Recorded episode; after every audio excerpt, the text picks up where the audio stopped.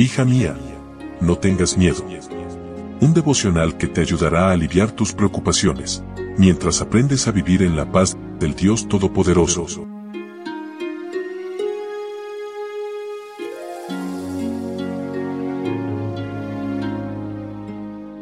Hoy es 24 de diciembre, domingo, muy feliz inicio de semana. Qué lindo poder saludarte en esta mañana y qué lindo también que juntas podamos escuchar el mensaje que el Señor tiene preparado para nosotras. El primero y el último es el título para hoy y nuestro texto bíblico se encuentra en Apocalipsis capítulo 1 versículo 17.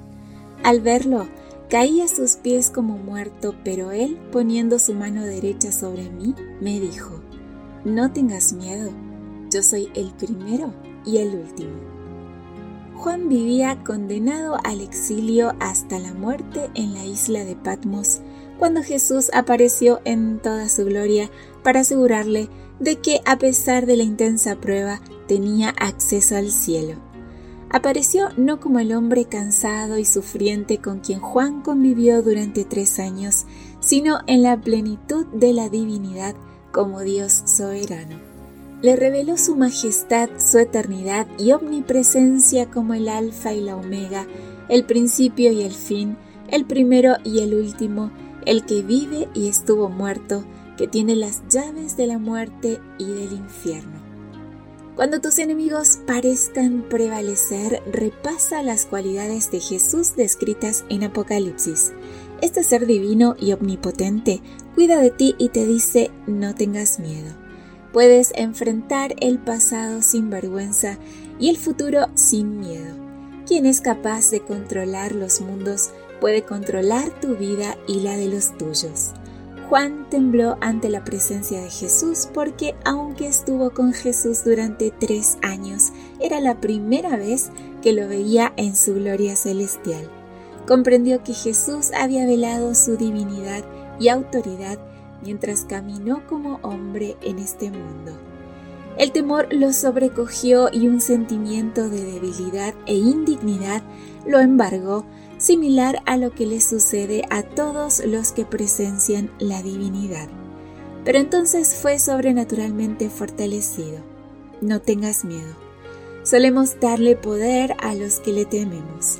Si temes a Dios, tu corazón tiembla ante un breve vistazo de su majestad.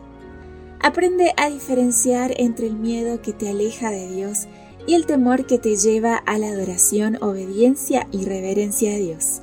Este es el temor que Dios demanda. Nunca estamos tan vivos como cuando caemos como muertos a los pies de Jesús. Es mejor rendirnos a los pies de Jesús como muertos por nuestras tribulaciones que estar vivos en cualquier otro lugar. La persecución sufrida por Juan se convirtió en un medio de gracia. Patmos resplandeció con la gloria del Salvador resucitado. ¿Qué sábado fue aquel para el solitario desterrado, siempre precioso a la vista de Cristo, pero ahora honrado más que nunca?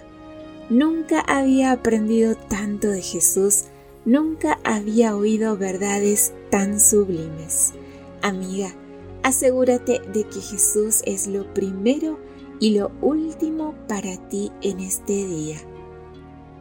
Y así llegamos al final de nuestra meditación. Gracias una vez más por tu compañía y si esta noche, esta noche buena, vas a reunirte con tu familia, con tus amigos para conmemorar el nacimiento de Jesús, estas fechas tan especiales para nosotros como cristianos, yo te recuerdo que lo pongas a Él como el centro de la celebración y que des gracias a Dios junto a todos tus seres queridos por el amor tan grande que tuvo hacia nosotros, que dio a su único Hijo para que nosotros podamos tener vida eterna.